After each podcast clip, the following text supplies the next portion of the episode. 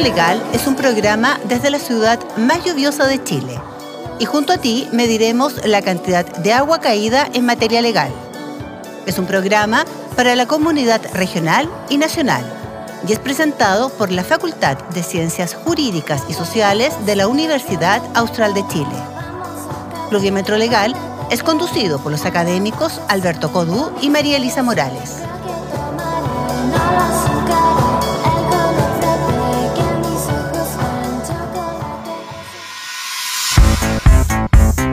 Hola a todos los auditores y auditoras de Pluviómetro Legal. Saludos a todos los que nos escuchan por Spotify, Apple Podcast y Radio Watch. Estoy de vuelta. Me senté en el quinto capítulo por otros asuntos académicos, pero ya estoy de nuevo aquí junto a mi querido amigo Beto. ¿Cómo estáis, Beto? Bien, muy bien, gracias María Elisa. Eh, todo en orden por aquí. Mucha lluvia caída en todos los sentidos del término. Ha estado muy lluvioso Valdivia, pero además mucha lluvia en materia legal, ¿no?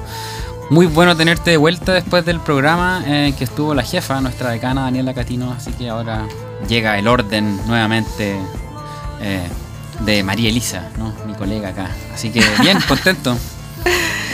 Bueno, gracias por esa bienvenida de vuelta. Saludos a la jefecita, la decana Daniela Catino. El día de hoy el tema principal es la llamada Ley para la Naturaleza, que estaremos revisando, además de otros temas relacionados al medio ambiente, junto al destacado especialista y colega Iván Hunter. Pero antes, como es de costumbre en este programa, vamos a hacer una síntesis de algunos de los hechos noticiosos en materia legal de los últimos días. Bien, partamos. Vamos, ¿Partamos? Buenísimo. Partamos por el proyecto de las proteínas vegetales y el concepto de carne. Bien curioso esto. El, el Título sim- ya. eh, no, con el título uno, piensa, uno se imagina cosas, ¿no? El 5 de julio recién pasado, la Cámara de Diputados y Diputadas aprobó el proyecto de ley que modifica el Código Sanitario para definir el concepto de carne y prohibir dar esa denominación a productos que no sean de origen animal. Ahora el proyecto pasará al Senado, donde comenzará su última instancia de discusión para convertirse en ley. o sea, pasa a segundo trámite. Exacto. Esta legislación incluye un inciso que señala que las denominaciones asociadas a los productos de origen animal, tales como hamburguesa, chorizo, salchicha, cecina, entre otros, no sé, ¿qué, qué más se te ocurre? Eh, prieta, lugánica, butifarra. Lomo, salchipap, choripán, Sí, muchas cosas. muchas eh, no pueden ser utilizadas para describir, promover o comercializar productos alimenticios que contengan mayor proporción de materia de origen vegetal que cárnica. Este proyecto, que ingresó en el año 2019, busca que cualquier producto de origen vegetal no pueda promocionarse con nombres tales como carne de o reemplazo de carne, etcétera, otros similares. Y entre los fundamentos que se esgrimen en el proyecto destaca que estas denominaciones en las etiquetas de productos de proteínas vegetales generan confusión entre muchos de los consumidores. Ujú. ¿Qué opinas? Sí, no sé. Como que. ¿Tú te confundes cuando vas al supermercado y te llevas una, no sé, una hamburguesa de soya a tu casa? Eh, ¿Y tú, tú no. querías una, una de carne? No, yo en general no, tiendo a ser cuidadoso con lo que con lo que compro, pero sí, pe- pero, puedo perfectamente ser engañado. ¿Tú crees? Sí, puedo ser engañado. Bueno, sí, porque a eso uno, a veces, bueno, no me pasa a mí, pero está muy estudiado que los consumidores usualmente no leen, el consumidor promedio. Pero no me molesta porque yo soy flexitariano. Ah, tú eres flexitariano. Así como de todo, ¿no? ¿Sí? ¿Qué, qué pensarán, ¿Qué pensarán los vegetarianos, los Claro. veganos de este proyecto? Porque para ellos estas etiquetas no generan ninguna confusión, todo lo contrario. ¿no? Pero, bueno, los vegetarianos, los pesetarianos, los veganos no son consumidores promedio en este sentido, digamos, sino que son consumidores especiales. O sea, Claro. son consumidores avesados que leen lo que están consumiendo justamente para no consumir carne. Claro, y este proyecto de ley me hace también pensar en la sentencia de Not Milk, también de, un tribunal Sentencia valdiviano. valdiviana. Sí, sentencia valdiviana. que llegamos al mundo, ¿no? a los titulares de, de los periódicos en el mundo. Y en esta sentencia parece que también hay una cuestión entre la competencia desleal Sí. eh, eh, y la publicidad que también se debaten en el fondo de este caso que vamos a estar revisando en extenso en uno de nuestros capítulos de agosto, ¿no? Sí, Así sí. que, Te- bueno. Un spoiler ¿Quieres un spoiler? Por favor, Tenemos, dame, tenemos, dame más spoilers. tenemos ya confirmados a Íñigo de la Maza y a Patricia López, Bueno, que estarán eh, comentando esta sentencia Not Milk y hablando de competencia desleal, de publicidad agresiva, Mm. etcétera. Así Dejamos para que ese estén tema entonces para, atentos. para agosto. Bueno, otro hecho noticioso en materia legal son la publicación de la política eh, migratoria, em, que tal como lo establece la ley de extranjería, ¿no? que se aprobó durante el segundo gobierno de Sebastián Piñera. eh, y que establece en uno de sus artículos que hay un Consejo de Política Migratoria compuesto por varias autoridades que le propone al presidente una política ¿no? migratoria. Yo creo que esto es algo que debemos celebrar y que nos permite hacer políticas públicas basadas en evidencia, con, con participación de los actores involucrados. Hubo un- un levantamiento de información, sobre todo preguntándole a los servicios públicos y a las autoridades que están en terreno, en, en zonas muy alejadas. Eh, eh, y un poco la idea es no solamente contar con información, sino que contar con evidencia. Hubo participación de expertos y creo que esto es algo que tenemos que celebrar. Eh, porque eh, esto da cuenta, creo yo, de una tendencia más, más, eh, eh, más general, eh, que es esta idea de armar políticas que cuentan más bien eh, eh, no solo como una recolección de información eh, certera, sino que también como una discusión sobre los fundamentos, sobre el sentido o orientación estratégica con respecto a ciertos temas y creo que esto es algo que... eh, eh, es bien interesante porque exige como ponerse de acuerdo sobre los fundamentos, contar con información experta, contar con un diagnóstico compartido y después pasarle la pelota a los abogados y abogadas que, que tendrán que traducir esto en diseños institucionales. ¿no? Esto también ha pasado con la política nacional del litio. Eh, y de manera aún más interesante, creo yo, con el plan de acción del hidrógeno verde, ¿no? que, que junta a varios, desde ex ministros de- del gobierno de Sebastián Piñera, a la ex presidenta Bachelet, incluso la ex convencional Cristina Dorador. Y, y un poco la idea es, bueno, veamos para dónde vamos primero. Claro. Y no al revés. Recolectemos la información de la comunidad experta, científica, contemos con diversas voces y después hagamos la traducción en un diseño institucional eh, concreto. Entonces yo creo que esto es algo bien, bien interesante, ¿no? Eh, además recordemos que se cierra el caso Pradenas. La semana pasada el Tribunal de Juicio Oral en lo Penal de Temuco entregó un veredicto condenatorio para Martín Pradenas, a quien se le imputaron delitos cometidos entre 2010 y 2019. Eran seis, un total de seis víctimas, creo. Eh, recordemos que el juicio había sido anulado producto de la conducta extrajudicial de uno de los jueces, del, creo que el juez redactor de la sentencia condenatoria anterior. Y además en este podcast ya hablamos de las medidas que permiten evitar la revictimización, que en este caso creo yo fueron evidentes. ¿no? Varias de las víctimas tuvieron que volver a prestar testimonio. Eh, y gracias a la denominada Ley Antonia, eh, contaron con medidas de resguardo ante la evidente eh, revictimización. Pero yo quiero decir algo, ¿no? Yo creo que en este, este segundo juicio nos recuerda que la justicia es costosa, es Sí. decir, eh, y que hay que volver a repetir un juicio si hay un detalle que por mínimo que parezca a los ojos de ciertas personas y que si afecta la imparcialidad de la sentencia, bueno, entonces hay que, bien vale la pena volver a repetirlo, ¿no? Y esto nos recuerda que la justicia es fundamental para la legitimidad de la comunidad política. Es decir, solamente vamos a, afectar la libertad de una persona, vamos a mandarla a la cárcel después de cumplir con ciertos requisitos que creemos respetan nuestra igual ciudadanía. Entonces, para mí, además de la perspectiva de género, que ya discutimos en un capítulo de este podcast, yo creo que esta es la principal lección del denominado caso Pradenas, ¿no? De que la justicia no solamente tiene que ser, sino que tiene que parecer. Así que, eh, genial. Sí, buen- buen- buena lección. Estoy de acuerdo. Y permíteme una pequeña corrección. Fueron siete víctimas. Siete víctimas. Sí, dos víctimas de violación, una víctima menor de Sí, una 14 menor de edad, años, claro. menor de 14 años de abuso sexual y cuatro víctimas mayores de 14 años también Sí. de abuso sexual. Fue- la, la- la sentencia fue categórica en este sentido y se le Claro. condenó por, to- por, estos, por estos delitos. Y además se trata de em, un fallo que se dictó con enfoque o perspectiva de género. ¿Qué quiere decir eso? Sin sesgos machistas. Bien, y eso, de eso también hablamos en el capítulo eh, respectivo Sí. con la, con la Isa Esquide, Sí. eh, Ruiz Esquide. Exacto. Eh, porque para información de alguna psiquiatra, y aquí cito a la periodista Mónica Rincón, las mujeres no nos emborrachamos para relajarnos y tener sexo. Sí. ¿Bien? Y eso que quede claro. Creo que llegó la hora de abandonar ese argumento porque Exacto. me acuerdo de haberlo escuchado de diputados. No, de y, la, y- no, fue, esta fue una psiquiatra que eh, fue llevada por la defensa al juicio. Ah, Sí. chuta, ya. Sí. Bien, yo creo que otra importante consecuencia social del caso Pradena es que muchas mujeres abusadas, víctimas de delitos sexuales, de violaciones, ahora se sentirán mayormente respaldadas, mayormente protegidas y con mayor confianza para denunciar. Eso es muy importante, me parece a mí. Eh, y siguiendo con asuntos de- del ámbito penal, se publicó la ley que fortalece la persuasión de los delitos de delincuencia. Persecución. Perdón, perdón, sí. Fortalece la persecución de los delitos de delincuencia organizada, que busca actualizar la ley en lo que respecta a estos crímenes y delitos, el crimen organizado que se llama comúnmente, eh, que busca entonces actualizar eh, la ley en este sentido y establecer técnicas especiales para su investigación. Ok. ¿ya? Y sobre las técnicas especiales de investigación se entregan mayores herramientas a la Fiscalía y a las policías para la persecución de los delitos, permitiendo entonces resultados más certeros.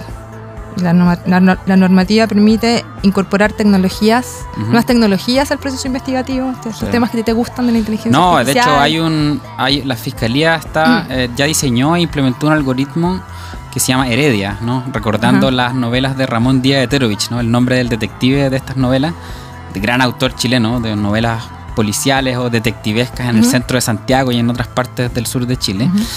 Y este algoritmo Heredia lo que hace es utilizar técnicas de inteligencia artificial para detectar en diversas bases de datos patrones que le permitan seguir líneas investigativas a la fiscalía buscando patrones de eh, patrones criminógenos de eh, organización, o sea, de organizaciones criminales. ¿no? Sí, Así entonces que ahora hay un respaldo legislativo para el empleo Genial, de sí. nuevas tecnologías en importante la base legal para ese tipo de cuestiones. ¿no? O sea, sobre todo en ámbito penal. Claro. Eh, y también se, se, se incluye en el uso de, estas, de estos agentes encubiertos, agentes reveladores, informantes, entregas vigiladas, todas estas cosas medias hollywoodenses. Sí, Bueno, ahora también tienen respaldo legal. Genial. Y justamente lo que algunos especialistas, eh, criminólogos, pe- penalistas como Francisco Cox venían recomendando, eh, Claro. un fortalecimiento de la investigación de estos crímenes y delitos, eh, más que endurecer penas y crear nuevos tipos penales. Sí, genial. Sí, y ahora pasando a un tema ya permanente de, de este podcast, cuéntanos por Fabeto eh, cómo estamos con el proceso constitucional. Uf, muchas cosas pasando. Los números siguen mal. Ujú. Como dicen no una, sino varias encuestas, el rechazo para el 17 de diciembre de este año sigue ganando adeptos. Y lo peor es que la base del eventual apruebo del 17 de diciembre son los mismos que aprobaron el 4 de septiembre del año pasado. y esos creo yo son los que más pueden verse afectados ahora que empieza la etapa en que el Consejo, em, cierto que está controlado por la... por Dominado por los por los republicanos. partidos republicanos, ¿cierto? Ajá. Va a empezar a, a realizar enmiendas al anteproyecto del comité de expertos, ¿no? Ya el 17 de julio empiezan a realizar enmiendas. Yo creo que es, es complejo. Si la base de tu apruebo, de tu eventual apruebo el 17 de diciembre, es gente a la que vas a terminar alienando con ciertas discusiones, eh, es, es bien complicado, ¿no? Así que, bueno, pero por- recordemos que ya terminó el proceso de participación, al menos en las etapas de audiencias y la presentación de iniciativas populares de normas. En total hubo 177 exposiciones de personas y organizaciones que presentaron puntos de vista, propuestas. Yo pude ver algunas y me pareció notar cierto aburrimiento de parte de los consejeros y consejeras, además de muy poco interés en las Sí, preguntas. Bueno, ¿no? te cuento que yo estaba, iba a participar como ministro de fe, pero dado el, dado el poco interés, finalmente no fue necesario que vaya. ¿Por y además, porque no habían suficientes audiencias solicitadas Ah, y no se necesitaban cuatro, que éramos los que nos habíamos ofrecido, cuatro Perfecto. ministros de fe, y solamente se, ne- se- se necesitó una, que fue chuta. la profesora Leticia Morales, que estuvo como ministro de fe. Y, ah, y es más, de, es, las personas que habían, digamos, reservado, habían solicitado audiencias públicas, eh, no todas llegaron. No llegaron. Ya, entonces, claro. Compleja la situación. Eran 10 minutos de presentación de audiencia, poco espacio de interacción, entonces, bueno, eso creo yo va- va- vamos a ver qué, en qué va a terminar, ¿no?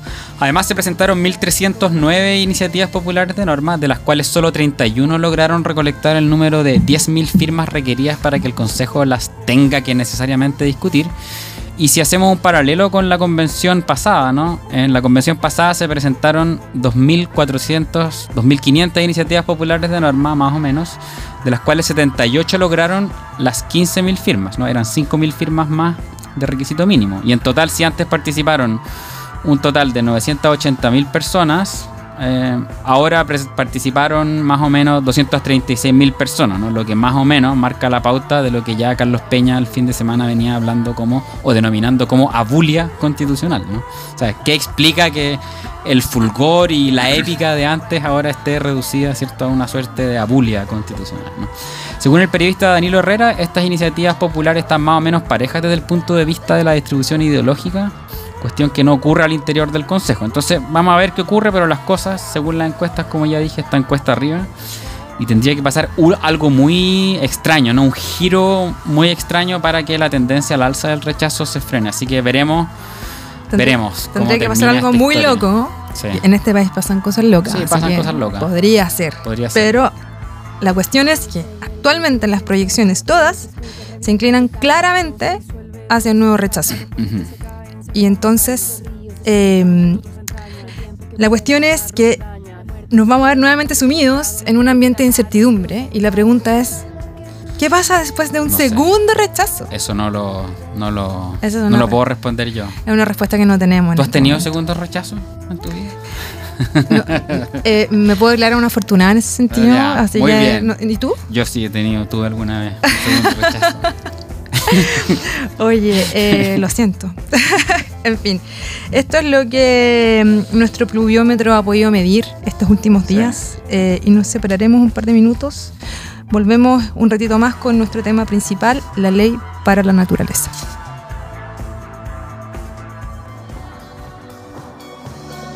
Estás escuchando la actualidad jurídica en Pluviómetro Legal, junto a Alberto Codú y a María Elisa Morales.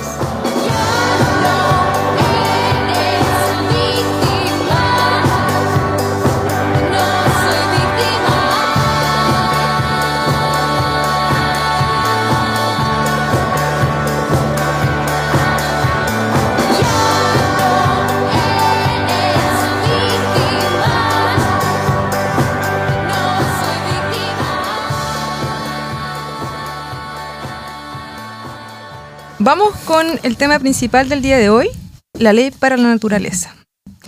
En abril de 1987 se publicó un informe de la Comisión Mundial sobre Medio Ambiente y Desarrollo de la ONU titulado Nuestro futuro común, donde se destacaba la gran importancia de los ecosistemas para lograr un desarrollo sostenible. Claro, y haciendo eco de ese informe y de una larga trayectoria en, en el tema medioambiental, de una manera un tanto tardía, pero bueno, eh, eh, recién en 2014 en Chile se ingresó oficialmente el proyecto denominado Ley para la, para la Naturaleza al Congreso, con el fin de complementar la institucionalidad ambiental chilena establecida en la Ley 20.417 del año 2010. Era como la última patita ¿no? de la institucionalidad ambiental. Lo que faltaba. Lo que venía faltando, pero a ver, ¿cuáles son? Sí, recordemos. María Elisa, ¿no?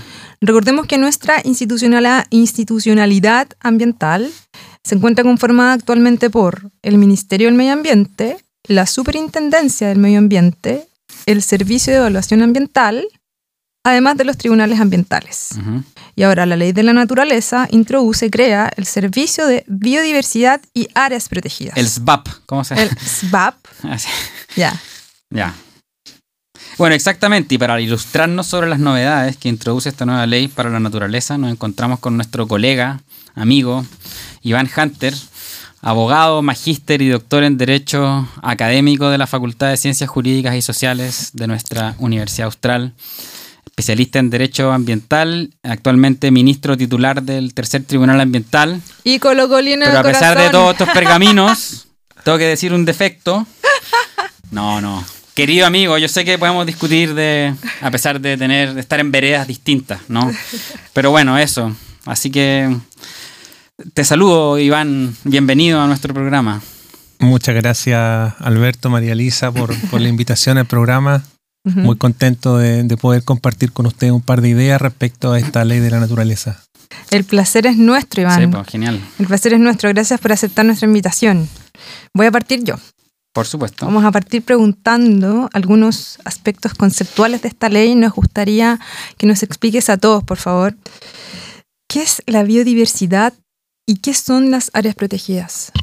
Bueno, eh, es una excelente pregunta para comenzar a hablar sobre esta, esta nueva ley. Cuando nosotros hablamos de biodiversidad o de diversidad biológica, estamos haciendo referencia a la variedad de organismos vivos eh, que forman parte de los distintos ecosistemas terrestres y acuáticos. Es decir, eh, incluimos dentro de la diversidad una serie de em, componentes de una misma especie, dentro de distintas especies, como también dentro de los distintos ecosistemas y cómo funcionan e interactúan entre ellos. La, biodiversidad o la diversidad biológica es un aspecto relevante porque de alguna manera las distintas especies van conformando ecosistemas y los ecosistemas van prestando funciones eh, que son beneficios que directo o indirectamente prestan a otras especies como también al ser humano. En consecuencia, esta ley lo que pretende es cautelar, preservar y conservar aquella biodiversidad con el fin de mantener su estructura, su composición y sus eh, servicios ambientales.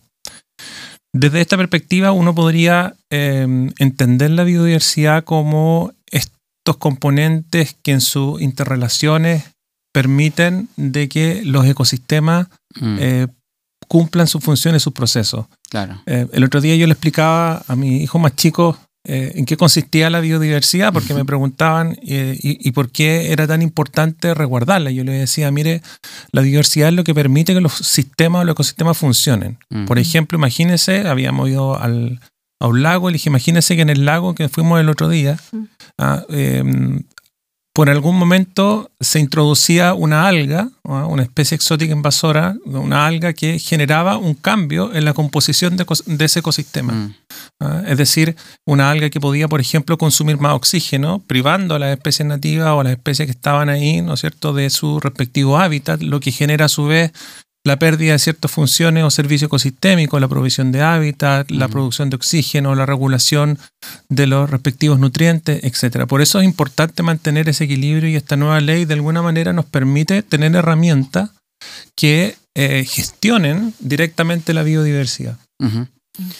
Muchas gracias. Y Iván, entonces, ¿cómo se suma este servicio em, sobre biodiversidad y áreas protegidas a la institucionalidad ambiental, es decir, cómo viene a, sumarse a un, es decir, no, no, no llega al vacío, ¿no? sino que ya hay una institucionalidad que no hemos demorado años en crear, o sea, muchas, muchas personas trabajando, años de prácticas administrativas, no jurisprudencia en materia ambiental, pero cómo viene a sumarse este, este nuevo servicio a la institucionalidad ambiental que ya están dando? A ver, yo creo que son dos grandes eh, pilares los que aportan eh, directamente el servicio. El primero es la gestión de la biodiversidad. Mm. Lo que teníamos hasta el momento en nuestro país es una protección bastante indirecto tangencial de la biodiversidad a propósito del ejercicio de cierta actividad o proyecto. Es decir, si un titular de un proyecto de actividad quería ejecutarlo, tenía que procurar de que no se generara impactos significativos adversos sobre la biodiversidad presente en el área de influencia que se denomina. Eso evidentemente es una forma de gestión, pero indirecta, porque lo que trata en definitiva es simplemente de que no se generen impactos significativos sobre los componentes del medio ambiente que conforman esa biodiversidad. Lo mismo que las normas ambientales, las normas de calidad secundaria, igual considera la mm. biodiversidad del ecosistema que pretenden proteger, pero es un elemento eh, el que eh, mm. considera al momento de la fijación de los umbrales permitidos de contaminación. Lo que hace, sin embargo, el, la ley, el SBAP, la ley SBAP, es eh, derechamente gestionar la biodiversidad a través de una serie de eh, instrumentos de conservación de la biodiversidad que se aplican directamente mm. sobre esta riqueza. Estamos hablando, eh, por ejemplo, con instrumentos vinculados al plan, a planes de recuperación. estamos hablando de instrumentos vinculados a planes de conservación, planes de erradicación, control mm. de especies exóticas invasoras Estamos hablando de la posibilidad, por ejemplo, de que eh, se declaren monumentos eh, naturales a ciertas especies determinadas, cuestión que eh, hasta el momento no existía, Claro. es decir, incluso la posibilidad de que se declaren determinados paisajes de conservación, es decir, hay una gestión directa de la biodiversidad, Mm. cuestión que hasta el momento en nuestro país no había existido. O sea, se aborda directamente el fenómeno como, como tal. ¿no? Se, se aborda directamente el fenómeno como tal. Eh, y por otro lado, el, dentro del- del- de la nueva ley se crea el Sistema Nacional de eh, Áreas Protegidas, protegidas. ¿ah? SNAP. ¿ah? Snap. ¿Y con A? Eh, CONAF desaparece. Sí. claro. Desaparece. CONAF tenía un rol fundamental dentro de las reservas forestales, eh, también de las reservas nacionales. Tenía un estatus jurídico un tanto extraño, ¿no? Para, el- para la administración sí. y ahora se o sea, como claro, se actualiza esa, esa normativa y, y los funcionarios de CONAF pasan a... Entiendo que hay parte de los funcionarios de CONAF que, que, que son los encargados de hacer la gestión de, la, de la reserva, pues pasan al- al- a la nueva institucionalidad. Ahora, lo bueno de esta nueva institucionalidad es que hace una gestión integrada de las áreas y, protegidas. claro, Claro. Cuestión que hasta el momento no existía. Cada, cada órgano que era el encargado claro. de la administración gestionaba conforme mejor le parecía a los objetivos Mm. de protección y, y eso evidentemente genera distorsiones, dispersiones, criterios distintos, práctica Incerteza, administrativa. claro. Exacto. Mm. Exacto. Iván, ¿y cuáles son los mecanismos de protección que establece esta nueva ley para la naturaleza? Yo sé que existe un mecanismo nuevo establecido en esta ley eh, que es el Plan de Restauración Ecológica. ¿En qué consiste eso? ¿Qué rol tienen los privados en este esquema? A ver, el plan de restauración ecológica es un instrumento cuya finalidad es eh, reponer o reparar un área que haya sido declarada degradada. Y eso ahí ya comienza uno a percibir cómo los instrumentos eh, que tradicionalmente se han utilizado en el derecho ambiental se replican en la Mm. gestión de la biodiversidad, pero de una manera distinta. Mm. ¿ah? Eh, en el caso de las áreas degradadas, eh, tiene que haber un acto de la administración que declare que un determinado espacio, ¿no es cierto?, un sitio, un territorio se encuentra degradado y una vez que se declara esa área degradada, se puede eh, gestionar este respectivo plan de restauración ecológica. Y ese plan lo que busca es que repongamos o eh, reparemos la biodiversidad que se encuentra perdida, Mm. disminuida o menoscabada. Es decir, Claro. lo que hace la autoridad directamente a través de estos planes es restablecer la Mm. biodiversidad que ha sido perdida por eh, distintas razones. O sea, pueden ser razones antrópicas, que generalmente son así, pero también por eh, otro tipo de eh, razones donde el hombre interviene directamente, por alguna especie exótica invasora, etc. Em, Claro, y además como que se termina con esta idea como, como romántica de las áreas protegidas como un espacio que no, puede, no va a ser tocado por el ser humano, cuando en verdad hoy en día los efectos, eh, me imagino que, o sea, el cambio climático genera alteraciones en el medio ambiente en territorios muy distintos de los lugares o de las fuentes de emisión. Entonces, como que esa idea de, como media romántica del, como del siglo XIX, ¿cierto? De res- va- vamos a, a este, este sector no lo vamos a tocar y esa va a ser nuestra forma de proteger el medio ambiente, que no tiene mucho sentido si hoy en día, claro, los efectos de, no sé, una fuente contaminante pueden perfectamente alterar un curso de agua, Claro. eh, es decir, el, el medio ambiente, etcétera, ¿no? Pero, oye, y el, el- un, un tema que, em, que dio lugar a muchas discusiones eh, fue la posibilidad de realizar actividades de acuicultura en las áreas protegidas, ¿no? Siempre está esta tensión entre, por una parte, el desarrollo económico versus estas áreas protegidas en las que no se va a poder hacer nada, etcétera. ¿Cómo se gestionan esos, esos intereses o, o ciertas cuestiones que están en conflicto, ¿no? ¿Cómo se reguló esta materia en la, en la nueva ley? A ver, yo creo que la ley intentó de alguna manera eh, mantener el status quo respecto de las concesiones sectoriales. Ok. ¿ah? Eh, distingue, de hecho, entre las concesiones propias de la ley en las áreas protegidas y las concesiones sectoriales. Sin embargo, si uno revisa el texto de la ley, eh, yo creo que avanzó y avanzó bastante en Mm. la protección de las áreas protegidas. Hay una serie de condiciones o, o requisitos que se deben cumplir para poder ejecutar actividades en este tipo de áreas. ¿ah? Partamos de la base de que lo que quiso hacer el legislador es no excluir actividades eh, industriales, inclusive extractivas dentro de estas áreas, salvo en tres. Ujú. ¿ah? Es decir, en lo que son las reservas regiones vírgenes, en los parques nacionales y en los monumentos naturales está excluida la posibilidad de desarrollar actividades económicas. Ya. No se puede, No se derechamente. ¿ah? Especial- especialmente la actividad de extracción de recursos naturales y actividades de infraestructura o actividades industriales en general Mm. están excluidas. Por lo tanto, es una categoría de protección que eh, probablemente va a generar mayores tensiones al Mm. momento de ir creando estas respectivas áreas protegidas. ¿Dónde las permite? Las permite en las reservas nacionales, ¿ya? también en los que se denominan las áreas de eh, conservación de múltiples usos y eh, también en las áreas de conservación de pueblos indígenas, donde eh, eventualmente también se podrían ejercer algún tipo de actividades, pero ya más bien propios de las comunidades Claro. indígenas. Ahora, ¿cuál es lo interesante a mi juicio eh, en este punto que a mí me parece que podría ser la base sobre las cuales podemos efectivamente hablar de un desarrollo sostenible o sustentable? ¿Qué es lo que exige el SMAP en este sentido? En primer lugar, exige de que en la respectiva área se haya dictado el plan de manejo. Sin el plan de manejo en el área protegida no se puede ejercer Claro, la actividad. Y el plan de manejo es fundamental porque define qué actividades se pueden ejercer, no se pueden ejercer. Establece además una zonificación de las áreas que a mí me parece que es fundamental. Establece eventualmente zonas de amortiguación, es decir, zonas que están fuera de las áreas protegidas y que eventualmente pueden ser para distintos usos, etc. Después tenemos que eh, tiene que ser compatible con los objetivos de la categoría. Como dije, las reservas de re- de regiones vírgenes, los parques nacionales, los monumentos naturales está excluido la posibilidad de ejercer esta actividad extractiva. En tercer lugar, tiene que ser eh, compatible con los objetos de protección que están eh, contenidos en el respectivo plan de manejo y en el respectivo decreto que crea la área protegida.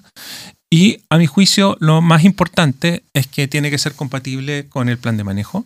Claro. ¿no? Es, es decir, el plan de manejo puede definir algunas áreas para efectos de la explotación de eh, extracción de recursos naturales, pero sobre todas las cosas, y ahí es donde creo yo que la ley eh, quiso mantener las cosas como son, pero en realidad le dio al servicio un poder Mm. bastante importante de que las concesiones sectoriales no se pueden otorgar mientras no existe un informe favorable del servicio. Claro. Ok. Es decir, Ah. la potestad para otorgar la concesión sigue estando en el órgano sectorial. Sin embargo, sin el informe favorable del servicio que analice las cuestiones que acabamos de indicar, no puede haber eh, concesión de ningún tipo, una concesión de acuicultura.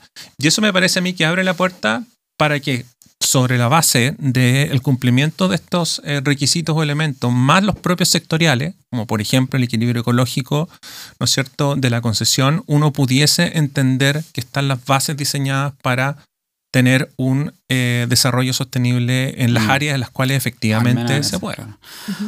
Bueno, y Mm. eso va a requerir también nuevos funcionarios y funcionarias capacitados para este servicio. Entonces, o sea, va a ser bien. El es un desafío también. Complejo, porque, claro. O sea, tiene. Es Sí. que yo creo que el gran desafío de las nuevas regulaciones no solamente es que sean buenas regulaciones, sino que también que, cumpla- que, que contemplen mecanismos para asegurar su cumplimiento. Claro.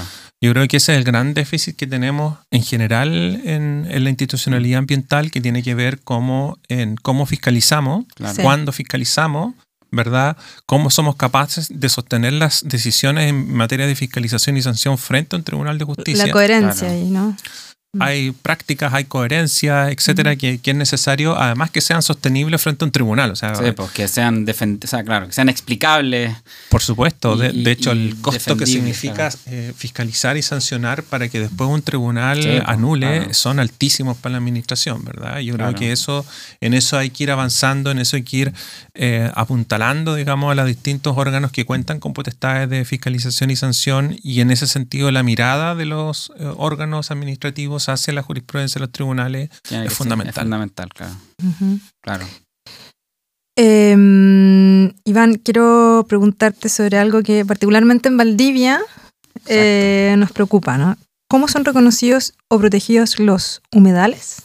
En esta ley, en, en Valdivia tenemos muchos humedales. ¿Y cómo estaban protegidos antes? A ver, yo creo que se avanzó en materia de protección de humedales bastante. Bueno, como ustedes saben, teníamos la ley 21.202 que establece la protección de los humedales que se encuentren en todo o parte, ¿no es cierto?, dentro de los límites urbanos.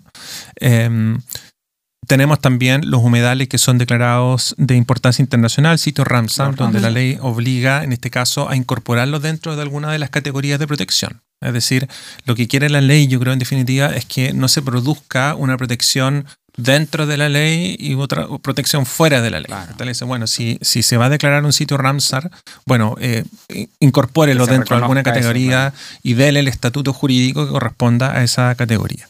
Ahora bien, el servicio también asume ciertas obligaciones fundamentales que tienen consecuencias jurídicas relevantes. En, primero, en primer lugar, tienen que hacer un inventario de humedales ¿ah? y tienen que definir los criterios del de, el uso sustentable de, de, los humedales en los cuales se respeten sus características ecológicas, ya su composición, estructura, funcionamiento eh, y también la conectividad hidrológica superficial o subterránea, que es el núcleo fundamental de un humedal, ¿no es cierto? El humedal, por definición, requiere una conexión hidrológica que es la que permite que la biodiversidad que en él se aloja se mantenga en el tiempo. Ahora, ¿cuál es lo interesante de la inclusión de un humedal? Precisamente los humedales eh, rurales, ¿no es cierto?, los que se encuentran situados en suelos rurales, eh, dentro de este inventario que genera un sistema de permisos para alteración física. Es decir, si el, eh, si el humedal se encuentra dentro de este inventario, ah, para, poder, para proceder a su alteración física se requiere un permiso, eh, una autorización por parte del, del servicio. Y respecto de aquellos humedales que hayan sido declarados sitio prioritario, eh, se encuentra prohibida toda su alteración física. Ahora, yo, yo, uno lee la ley y dice, bueno, los humedales declarados sitio prioritario se prohíbe toda intervención, pero yo entiendo que es una em, prohibición transitoria, porque mm. los sitios prioritarios lo que buscan es definir prioridades para futuras eh, gestión de esos territorios. O sea, los sitios prioritarios debiesen posteriormente pasar a ser áreas protegidas. Claro. ¿Mm? Claro. Oye, em, contaste esa, anécdota, ¿cierto? o sea, cuando le, explicaste a tu hijo acerca del concepto de biodiversidad y lo hiciste con estas especies exóticas invasoras, ¿no? ¿Qué, cómo, ¿Cómo se regula o, qué importancia, mejor dicho, tiene el control de estas especies exóticas invasoras en la protección de la biodiversidad? A ver, está científicamente comprobado de que una de las amenazas más relevantes de la biodiversidad son las especies exóticas invasoras.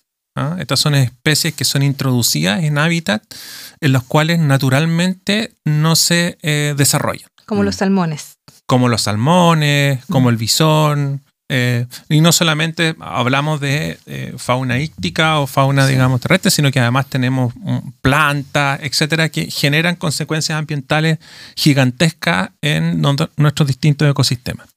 Por eso que la, ley en este punto hace que el Ministerio del eh, Medio Ambiente confeccione una suerte de lista negra. ¿ah? Es decir, un listado de cuáles son las potenciales especies exóticas invasoras que existen en nuestro eh, sistema, en nuestros distintos ecosistemas, con la finalidad que posteriormente se confeccione lo que se denomina un plan de prevención, control e eh, erradicación de estas especies exóticas invasoras. ¿Ah? Además, se, contempla la posibilidad de que se adopten y se ejecuten medidas de carácter urgente cuando eh, ecosistemas irreemplazables pueden estar siendo amenazados mm. o cuando la fauna nativa, ¿no es cierto?, de un determinado ecosistema está siendo amenazada, ya sea su eh, alimentación, sus sitios de nidificación, etc. Es decir, hay todo un conjunto de acciones que se pueden desarrollar. Las especies exóticas invasoras tienen esta característica que lo primero que hacen cuando están fuera de su hábitat natural es intentar sobrevivir. Claro. ¿Verdad? Y para eso lo que hacen es competir por el espacio con la especie nativa y después lo que hacen es competir con el alimento, con la especie nativa. Y cuando son más grandes ya no compiten por alimento, se las comen derechamente, las depredan derechamente. Por lo tanto, eso cambia un elemento del ecosistema, lo que se denomina la composición. Se altera. Se altera la composición y al alterarse la composición se alteran las funciones que cumple ese ecosistema. ¿Ah? Por lo tanto, esto es todo. Y siempre me gustaba hacer la analogía con el cuerpo humano. para mí los ecosistemas son como el cuerpo humano. O sea, está todo vinculado, relacionado.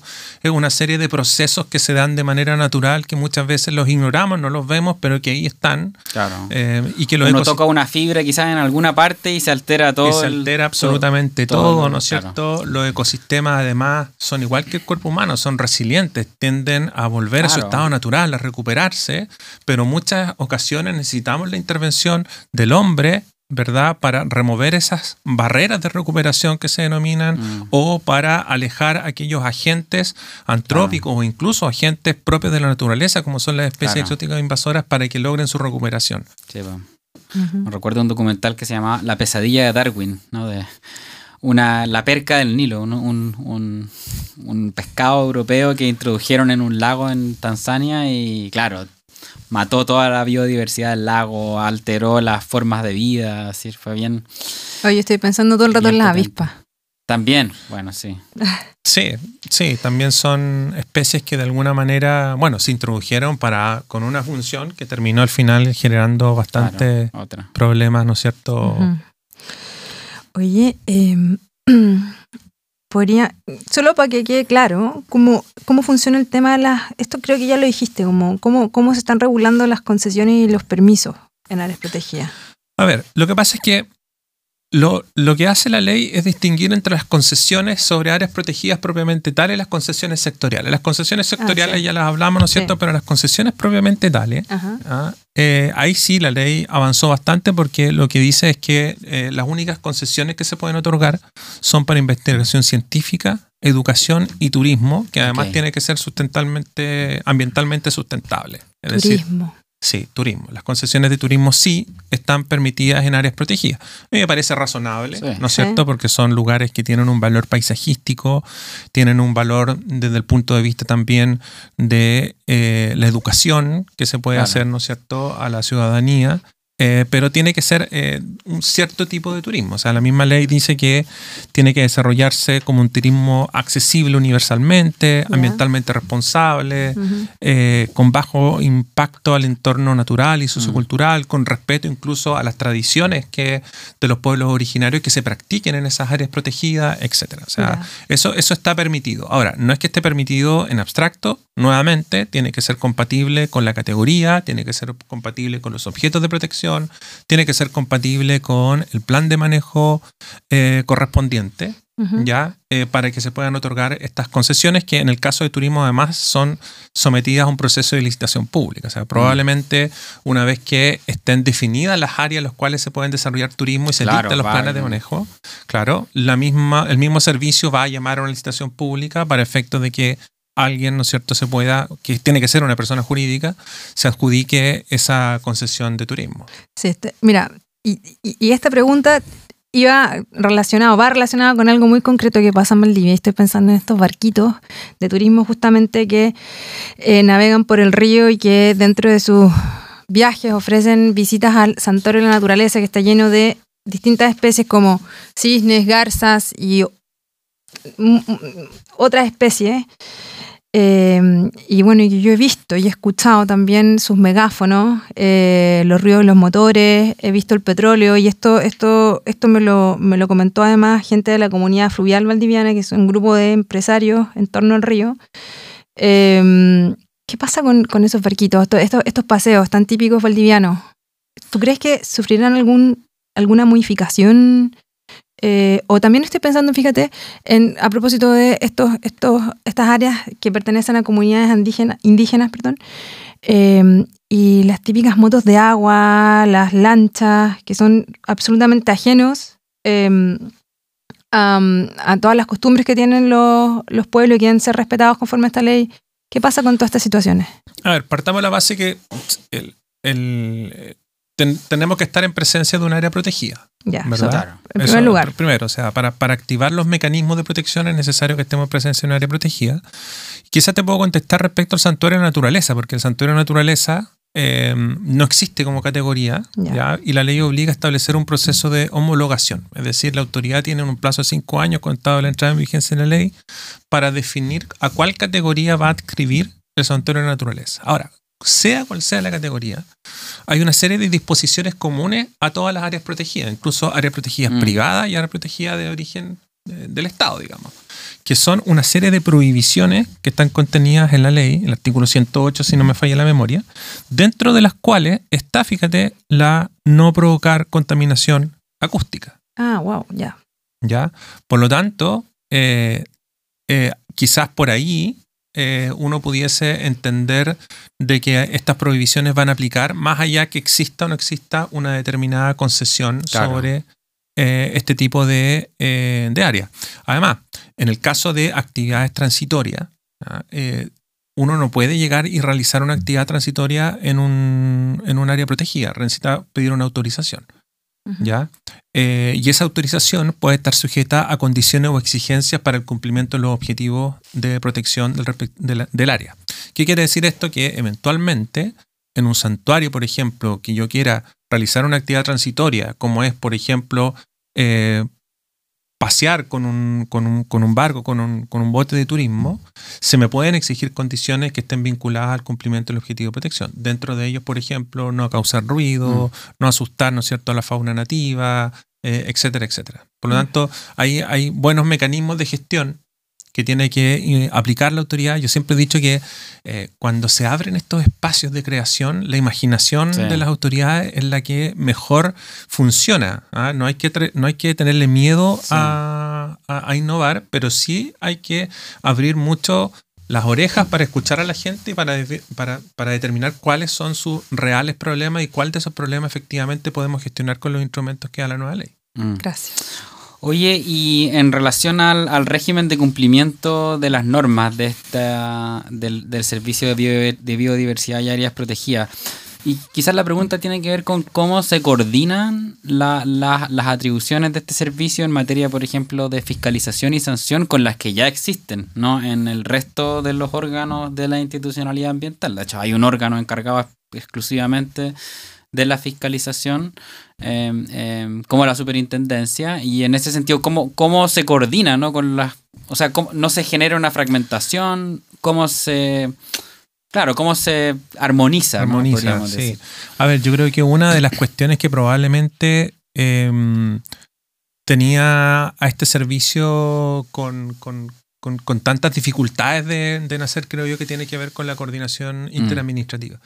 Y, ahí la, y ahí se fijó una regla que tenía que ver con la superintendencia del medio ambiente. Es decir, en aquellos casos en que hay una, hay una área protegida que eh, tenga una resolución de calificación ambiental, el que fiscaliza eh, eh, más bien el que sanciona, porque fiscalizar también puede hacer el servicio, es la Superintendencia del Medio Ambiente. Es el detenta la potestad sancionadora exclusiva y excluyente respecto a resolución de ah, clasificación. Interesante es saber eso, ya. Ahora, respecto de áreas protegidas, es solo el servicio.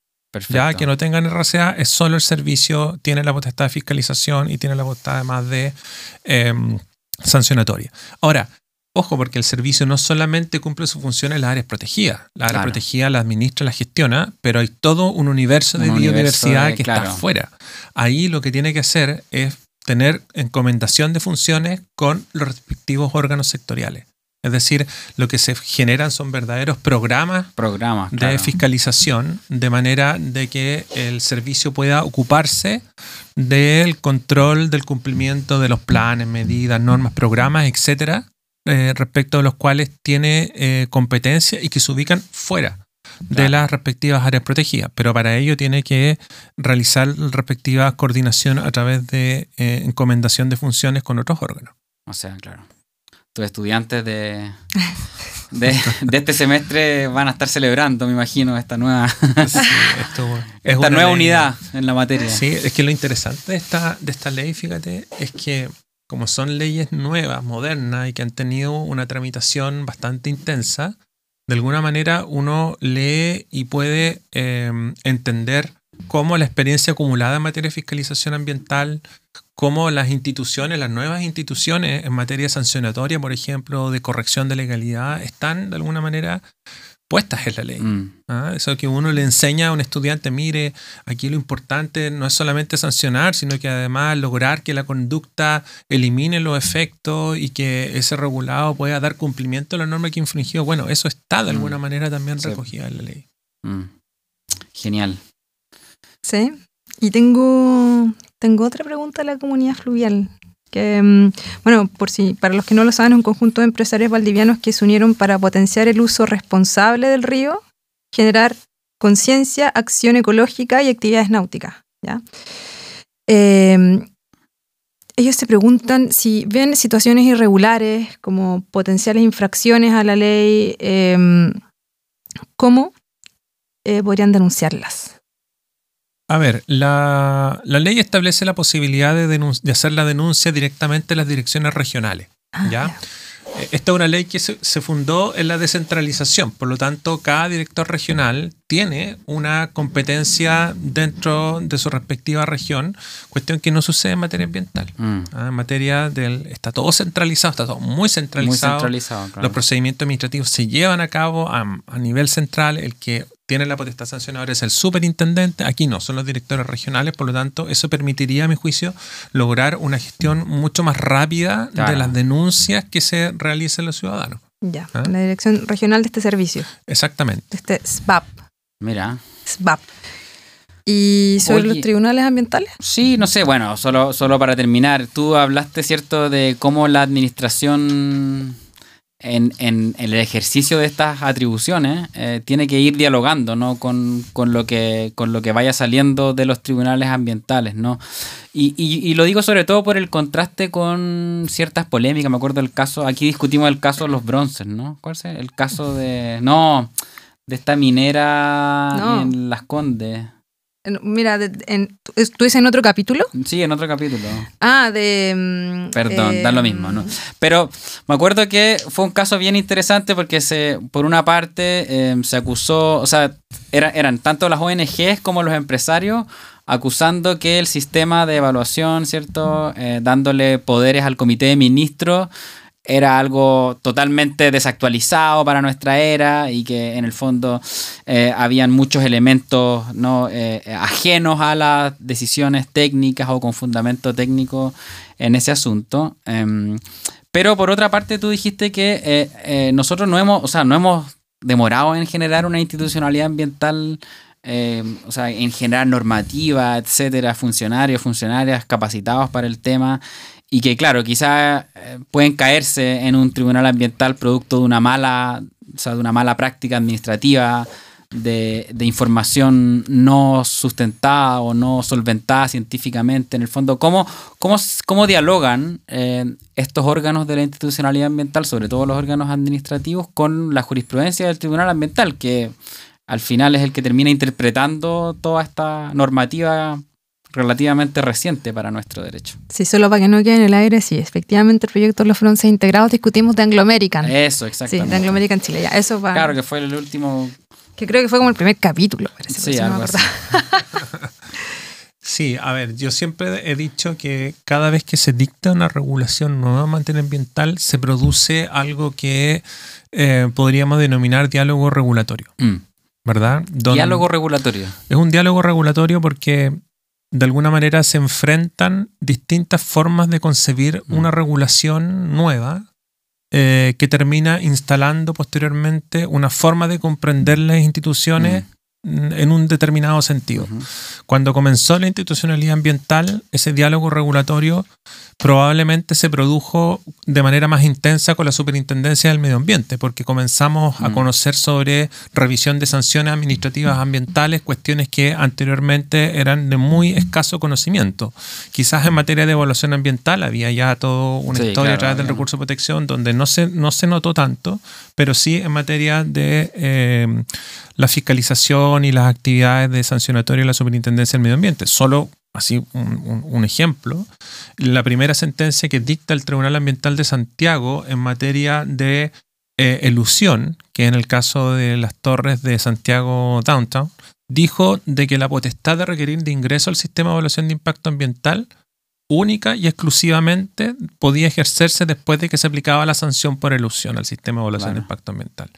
Esa interpretación se encuentra superada hoy día. Claro. Ah, fueron los mismos tribunales que en definitiva fueron dándole a la Superintendencia del Medio Ambiente la posibilidad de requerir el ingreso al sistema sin necesidad de aplicar Sin sanciones. claro. Claro, y eso se- sucede ¿por qué? Porque se va generando un diálogo, que es un, un- un Claro. diálogo, ¿no es cierto? Un contraste de formas de comprender las normas y la institucionalidad ambiental que termina generando posteriormente una regla de entendimiento común, quieranlo o no, le guste o no a los regulados, le guste o no a las administraciones Sí. públicas, eh, funciona, ¿no es cierto? La decisión del tribunal funciona como un acto de autoridad, eh, es así, digamos. Em, no es que nosotros tengamos más Sí, conocimiento más que ellos, simplemente es un acto de autoridad, digamos, el diseño institucional. el diseño institucional. Y yo creo que aquí va a pasar exactamente lo mismo. ¿ah? Exactamente lo mismo. Las competencias de los tribunales ambientales en, en- en la nueva ley eh, son bastante amplias. Eh, no obstante, siempre va a estar la vía de acceso residual, que es la invalidación ambiental. Es decir, Claro. cualquier acto de contenido ambiental que esté en el SBAP y que no esté dentro de las competencias que el mismo SBAP le da al tribunal ambiental, de igual forma puede Bueno, ser conocido por el, Por el tribunal. tribunal. Exactamente. Perfecto, muchas gracias. Bien, te queremos agradecer enormemente, Iván, Sí. eh, habernos acompañado. Agradecer Una clase. ¿no? Sí, no, o Todo sea, lo que usted podríamos. saber. No, es que este tema es apasionante. Realmente podríamos estar mucho Sí. rato hablando de esto. Eh, muchas gracias, Iván, por haber venido. Le agradecemos también a nuestros auditores y auditoras. Compartan este capítulo eh, si es que les gustó. Sí, eh, bueno, y también eh, sigan nuestra cuenta Pluviómetro Legal en Spotify, en Apple Podcast y en Instagram. Y además estén muy atentos, atentas, eh, todos los fanáticos del derecho ambiental, todos los fans del derecho ambiental, porque vamos a sortear un libro sobre la materia Sí. durante las próximas semanas. Gentileza de nuestro invitado, el doctor. Doctor Hunter. Iván Hunter. Exactamente. Ampuero. Muchas gracias por la invitación. Eso. Encantado de estar aquí con usted. Lo pasamos súper Bueno, bien. Sí, Bueno, gracias y nos vemos en un próximo claro. capítulo Que de le vaya bien al colo en la Sudamericana también. Así va a ser. cordialidad para ser. nuestro invitado. ¿no? Eso, nos vemos. Sí, nos vemos en nuestro próximo capítulo de Pluviómetro Legal. Muchas gracias a todos y a todas. Chao, chao. Chao.